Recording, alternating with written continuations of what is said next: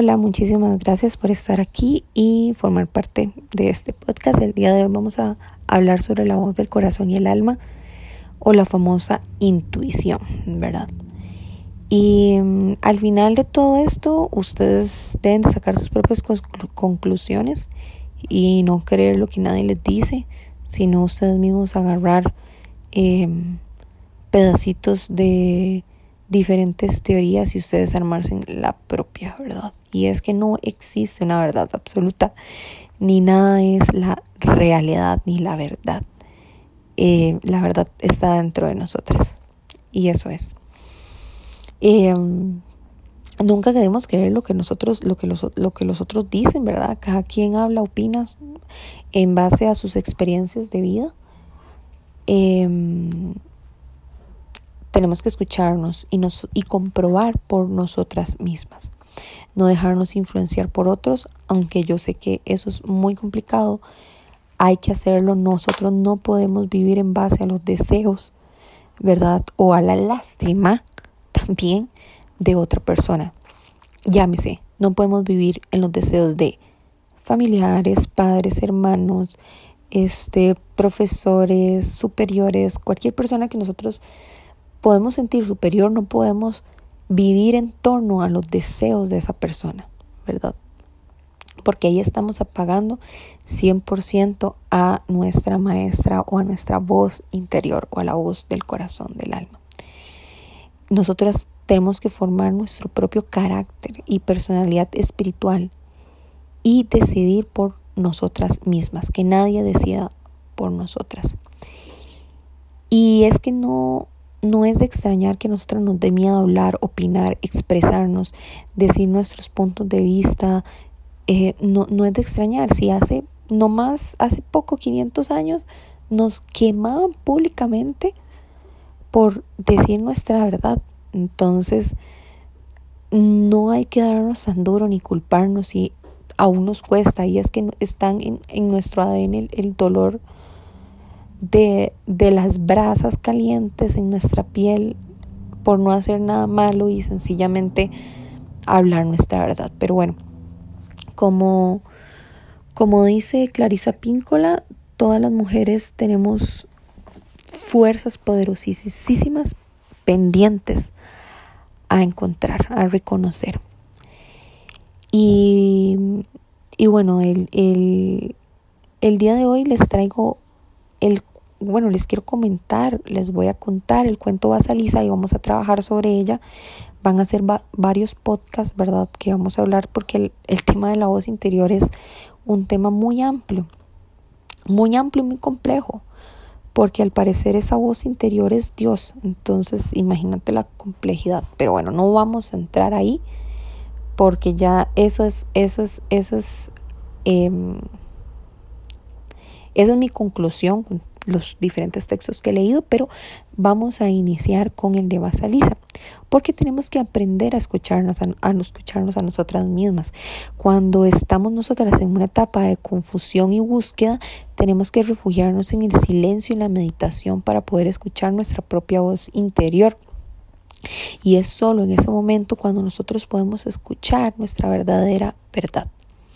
Si hallamos la verdad dentro de nosotras, no tenemos nada más que estar buscando, encontrando, pidiendo, aprobando en los demás. Eso ya a nosotros no nos importa. Nosotros tenemos que vivir el ritmo de nuestra vida según nuestra maestra interior nos dicte. Nos cuesta creer que podemos vivir de lo que nos dicta nuestra maestra interior. Pero si fuera imposible, no existirían los genios. Porque los genios son personas que se han salido de pensar como piensa la masa y mm, permitirse en dejarse llamar locos por la sociedad, pero hacer un invento que nadie más hizo antes y es porque quien ve hacia afuera sueña, pero quien ve hacia adentro despierta, ¿verdad? Y eso es lo que nosotras eh, tenemos que aprender. Antes de entrar con el cuento a salida, quiero comentarles em, en Ayurveda qué se habla al respecto. Y hay un tema em, muy interesante que se llama crimen al intelecto. Y esa es, esa es una de las causas de la enfermedad en Ayurveda. Solo existen tres. Uno, dos, tres. Solo tres por las que todo el ser humano en su historia ha enfermado y muerto. Dentro de esas tres hay una que se refiere a la intuición, a la voz del corazón, a la voz del alma. Pero ellos le llaman crimen al intelecto. Y es que todos adentro de nosotros tenemos el conocimiento verdadero y sabemos por dónde es la ruta, por dónde el camino. Pero nos distraemos con lo que piensan otras personas, ¿verdad? Eh, por culturalmente cómo se vive, etc. Y creemos que eso es lo correcto, ignorando nuestra verdadera sabiduría.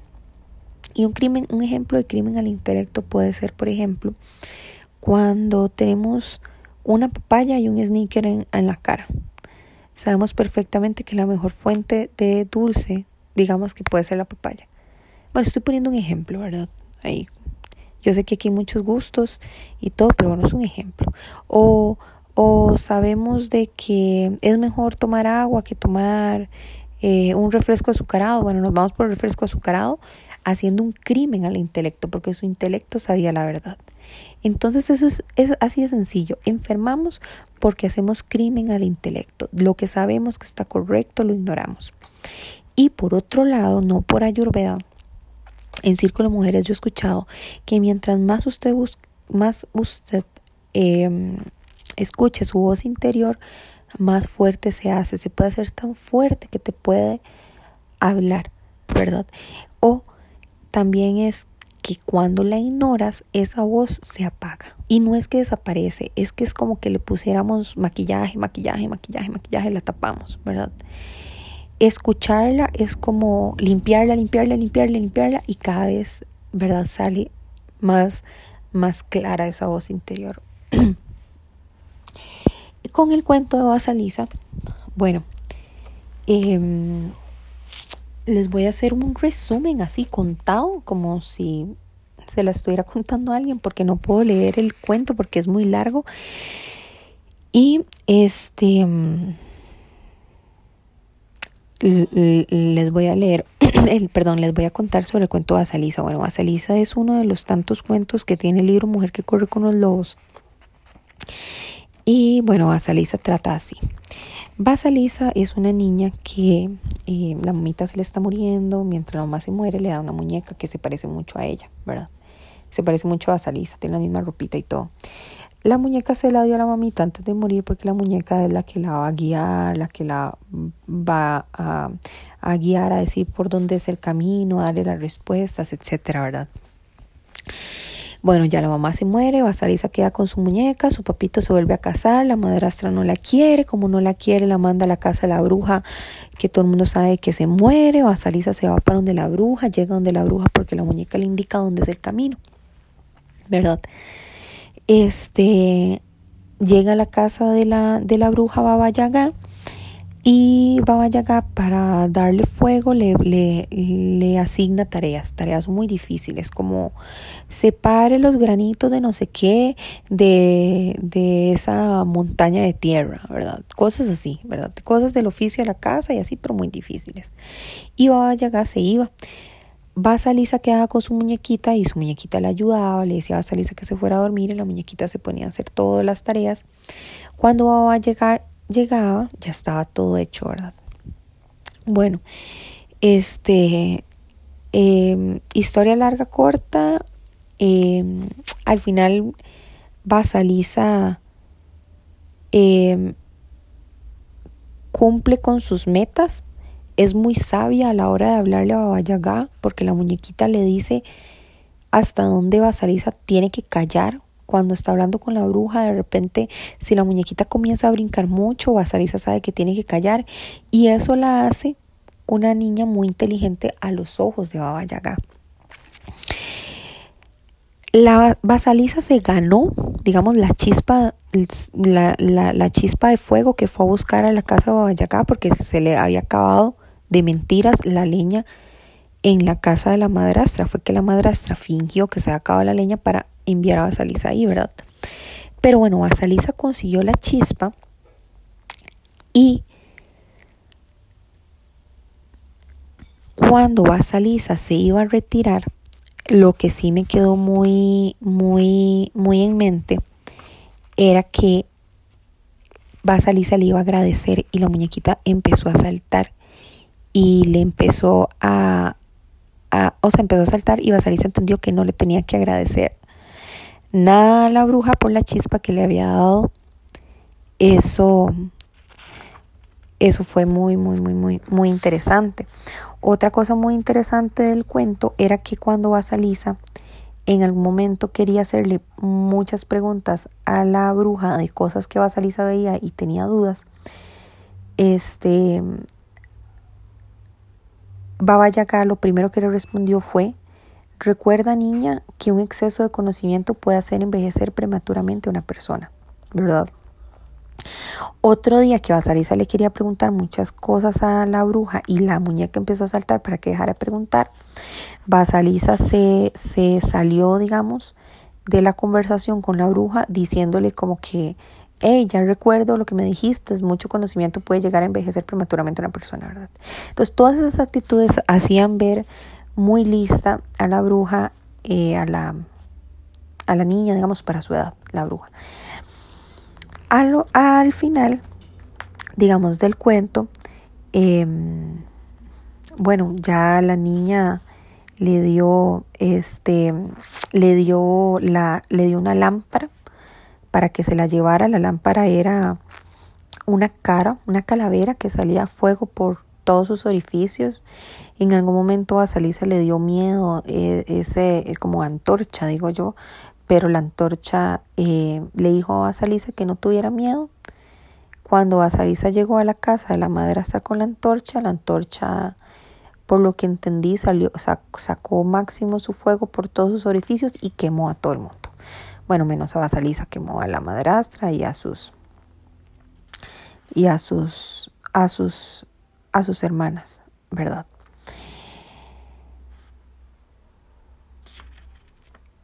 Lo, otra cosa también interesante del cuento fue que al final eh, Baba Yaga le preguntó a Basalisa que cómo ella tenía esa sabiduría tan impropia para sus años. Y Basalisa le respondió, por la bendición de mi madre. Nunca le dijo que tenía una muñeca porque al inicio del cuento la mamá le dice a Basalisa que nunca cuente, nunca le diga a nadie a su muñeca. Entonces al final cuando la bruja le preguntó a Basalisa que qué la hacía tan inteligente, ella solo respondió que la bendición de mi madre. Nosotros sabemos que se refiere a la muñeca, que la mamá le dio esa muñeca, que le ayuda en las tareas, que le decía que responder, que le decía cuándo callar, que ¿verdad? Cuando Asalisa dijo que la bendición de mi madre, ahí fue cuando Baba Yaga ni pensó en matarla, ¿verdad? Porque Baba Yaga andaba viendo en qué, en qué, en qué fallaba, ¿verdad? Para comérsela. Pero cuando ya al final, que ella hizo todas sus tareas y todo, ¿verdad? Y, y ya, ya, ya le tocaba lo suyo, ¿verdad? Cuando ella dijo que la bendición, la bruja fue como, ¿qué? La bendición. Que la bendición has dicho. O sea, la brujita no puede creer que le han dicho eso. Y la, la brujita le dijo así como, en esta casa no necesitamos bendiciones, será mejor que te vayas. Y empujó hacia Lisa la puerta, sacándola, le dio la super antorcha y ya, Basalisa se fue. Fue muy interesante como ver que la bendición de la madre, que ya todos sabemos que es la intuición, que le dejó una intuición, asustó a Vallaga y dejó que Basalisa se fuera de la casa y se fuera en grande, se fuera con una super antorcha, ¿verdad? Pero bueno, ese es el cuento. En, en grandes, este, rasgos, ¿verdad? Ahora, eh, la idea sería que lo comentemos hagamos tareas y hoy vamos a hablar sobre la primera tarea, ¿verdad? Pero les quiero leer algo textualmente que está al final del cuento, escrito ya por Clarisa Pínculas, y es que Píncula, y es que dice que la facultad femenina de la intuición, transmitida de madre a hija y de una generación a la siguiente, es el gran poder de la intuición. Está formado por una vista interior, un oído interior, una percepción interior y una sabiduría interior tan veloz como un rayo, ¿verdad?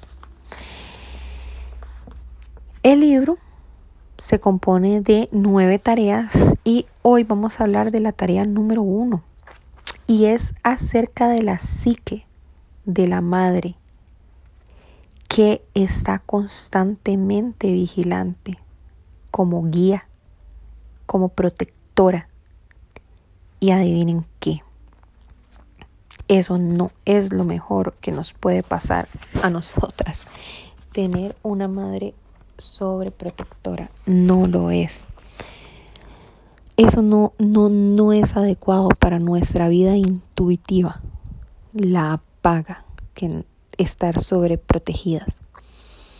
Es estar a la guardia de una misma para una misma.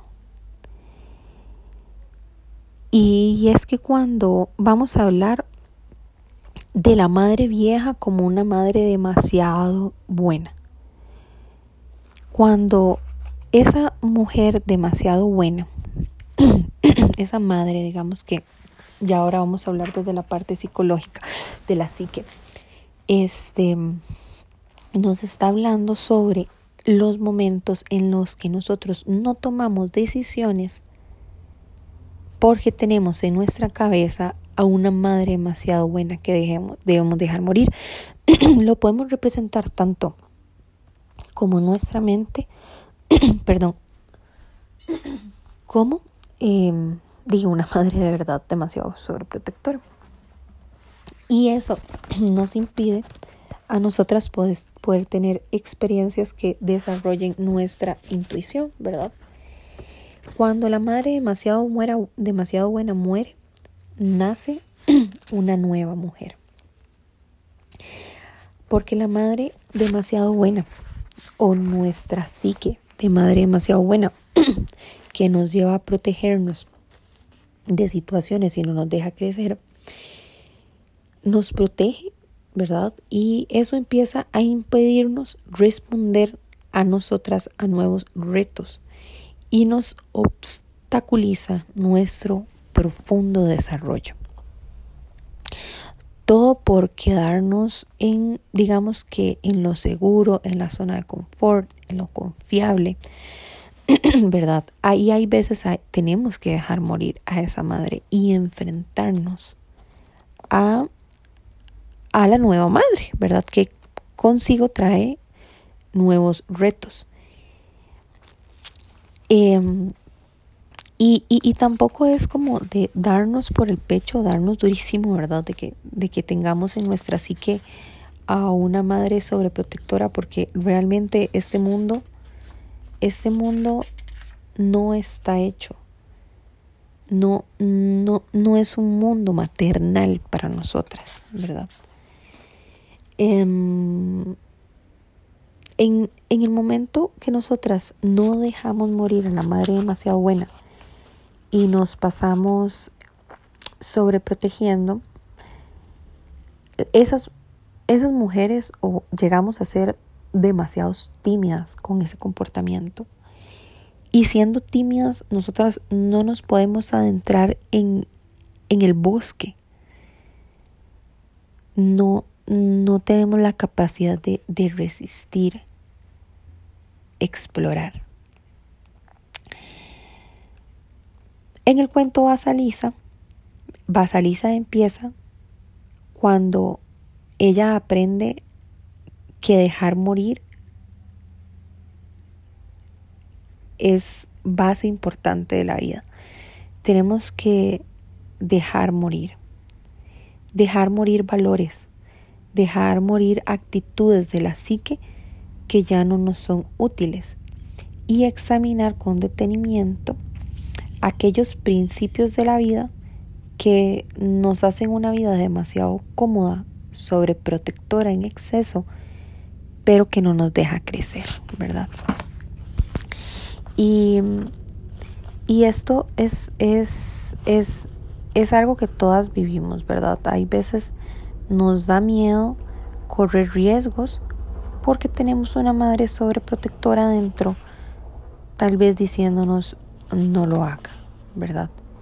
Y a esa es la que, según el cuento de Salisa, nosotros tenemos que dejar morir. Porque si pertenecemos demasiado tiempo con la madre protectora en nuestra psique, no nos vamos a enfrentar a retos y nos vamos a bloquear, vamos a bloquear nuestro crecimiento y nuestro desarrollo interior. Y con eso no, no quiere decir que nosotras ya tenemos entonces que lanzarnos y someternos a situaciones incómodas, ofensivas o dolorosas, porque eso tampoco es así. Es sencillamente dejar a un lado a esa madre sobreprotectora y fijarnos objetivos en la vida en los que estemos completamente dispuestas a, a correr riesgos. Y a través de ese proceso se van a afilar las facultades intuitivas. Y voy a hablar en español. Tal vez no sea el caso, pero puede ser el caso para algunas otras. La vida laboral. Si tuviera ahí esa música la pondría. La vida laboral. No hay madre más sobreprotectora que esa. Siempre y cuando, si a, si a vos te gusta, te encanta lo que vos haces diariamente, como, como asalariado, asalariada, está perfecto. Pero la mayoría de las personas no. ¿Y por qué no salen de, de ese círculo? ¿Por qué no salen de eso? Porque, porque mantienen a la madre demasiado buena en la psique. Y hay personas con 60 años todavía con su madre sobreprotectora en su psique que nunca los ayudó a tomar riesgos, a tomar retos. Entonces, ¿por qué les pongo este ejemplo? Es muy fácil estar cómodo, pero hay una voz interior que muchas veces nos dice, salga de ahí, ahí no es, siga su sueño, ponga su negocio, haga lo que quiere, haga lo que ama, crea en usted, tiene futuro, es una buena idea. Esa, esa voz sería la madre nueva, pero la madre vieja sería, ¿y si te va mal? ¿Y si te da hambre? ¿Y si no tienes que comer? ¿Y si no te va bien? ¿Y si fracasas? ¿Y si... ¿Verdad? Ahí es en donde nos bloqueó. La madre demasiado buena nosotros la necesitamos. Y en el libro lo dice, lo necesitamos cuando somos niños, mi hija de seis años todavía necesita una madre sobreprotectora porque ella no está en la facultad en ese momento para tomar decisiones importantes de la vida de ella. Sí puedo opinar, sí le doy a ella la palabra, pero todavía me necesita. Y según el gran libro de los chakras, ella deja de compartir aura conmigo hasta los siete años. Entonces, hasta el momento somos una sola persona y yo decido. ¿Verdad? Pero ya después este lo necesitamos cuando estamos enfermas, la necesitamos cuando estamos eh, débiles. En esos momentos necesitamos la madre vieja, pero no para vivir diariamente, porque si no, no tomamos acción, no tomamos retos, no tomamos nuestras propias opiniones, sino a las de las demás, y vivimos bajo la frecuencia del miedo, que por eso no hacemos. Y aquí hago un paréntesis. Quiero que sepan que nunca en la vida se falla, solamente se aprende por donde no es. ¿Verdad? Que eso también es muy importante, porque no significa que por nosotros entonces seguir nuestra intuición nos, vamos a llevar palo. No, no. Si tenemos a nuestra guía como la muñequita basaliza diciéndonos cuándo callar, por dónde irse, la derecha y la izquierda, y la escuchamos, esa voz se va a hacer cada vez más fuerte y vamos a dejar de hacer una causa de la enfermedad según Ayurveda. Vamos a dejar de hacer crimen al intelecto. Vamos a dejar de hacer esa masacre al intelecto que podemos estar haciendo siempre. Correr riesgos es lo mejor que nos puede pasar a nuestra verdadera naturaleza como mujeres salvajes o como almas salvajes, ¿verdad? Em, algo que nos, que nos, algo que podemos saber también y tener muy en cuenta es un, un es, es, algo, es un texto que yo subrayé en el libro que me quedó muy en la memoria, ¿verdad? Y, y, hay que, y hay que tener cuidado con este punto. Y es cuando creemos que estamos corriendo un riesgo, que tomamos acción, que nos empoderamos, pero hay algo dentro de nosotros que nos dice, haz como que corres riesgos, pero en secreto. Quédate aquí conmigo, le dijo la madre vieja. Nos dice la madre vieja en la psique. Haz como que corres riesgos, pero en secreto, quédate aquí conmigo. Esa es una voz de la asustada y la irritada madre demasiado buena que quiere seguir anidando en nuestra psique. Sin embargo, si nosotras pertenecemos demasiado unidas a esa madre demasiado buena, nuestras capacidades se van a hundir en las sombras y nos vamos a debilitar.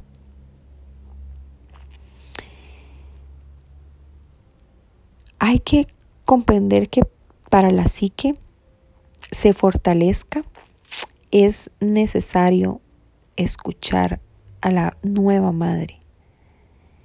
Esa nueva madre también va a ser bondadosa y protectora, pero nos va a dejar correr riesgos y decidir por nuestra voluntad.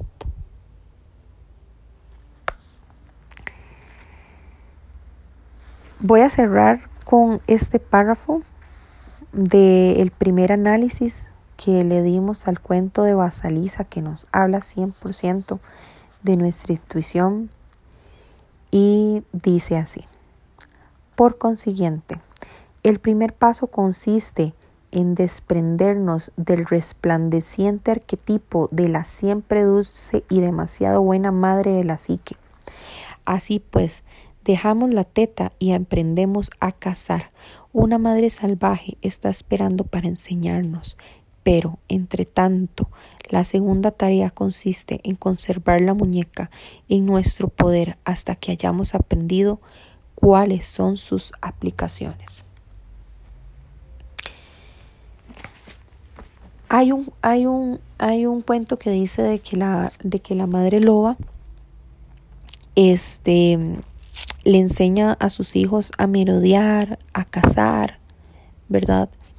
Y los empuja para que para que se adentren en el bosque y lo hagan.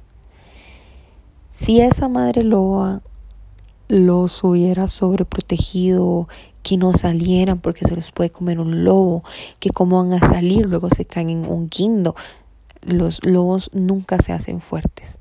Entonces, como, como como nos dice em, el libro, no es de que tenemos que someternos a situaciones dolorosas. Es sencillamente no ir por donde nos obligan casi que socialmente ir y bueno, personalmente creo que, bueno, estoy haciendo este podcast de la voz interior porque creo que ha sido mi guía número uno para la vida. Y si ella no fuera, yo todavía estuviera tal vez viviendo con mis papás, que eso no está mal, pero no hacerlo está muy bien también.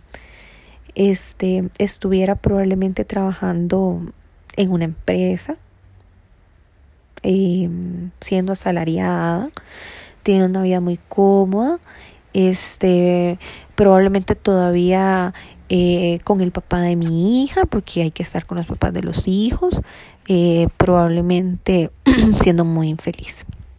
¿verdad? Por lo que la sociedad dice que tiene que ser, cómo tiene que ser, cuándo tiene que ser, en qué hora, en qué, en qué año, en qué edad, en qué momento, en qué empresa, qué salario. O sea, nos ponen números a todo a un salario, a una edad, a un tiempo, a títulos, a nos ponen muchos números, pero es realmente en base a esa estructura eh, heteropatriarcal de paso que nos imponen, en la que nosotras queremos vivir. Ya gracias al universo no vivimos hace 500 años que nos quemaban, pero bueno, nos matan. Entonces tenemos que ser muy valientes y seguir nuestra intuición. Si sabemos que no es con esa persona, si sabemos que no es por ahí, si sabemos no hay que hacer más crimen al intelecto. Y creo que la tarea número uno va a ser esta, va a ser observar esa voz de la madre demasiado buena y e irla eliminando y irle dando esa fuerza a la madre o a la mujer nueva, más bien, por así decirlo. Entonces, bueno, hasta aquí dejamos este podcast. Nos quedan ocho tareas más de precisamente la intuición. Esto casi que es un training de intuición, pero lo vamos a ir llevando despacio. Es bueno de que también ustedes hagan sus, ¿verdad? Empiecen a rebuscar en sus cabecitas qué decisión estoy tomando por mi propia naturaleza como espíritu o qué decisión estoy tomando como la naturaleza em, social, ¿verdad? Bueno, que tengan un muy lindo día, tarde, noche a la hora que estén escuchando este podcast y espero que en estos días cada vez despierten más y más y más y más a su maestra interior. Namaste.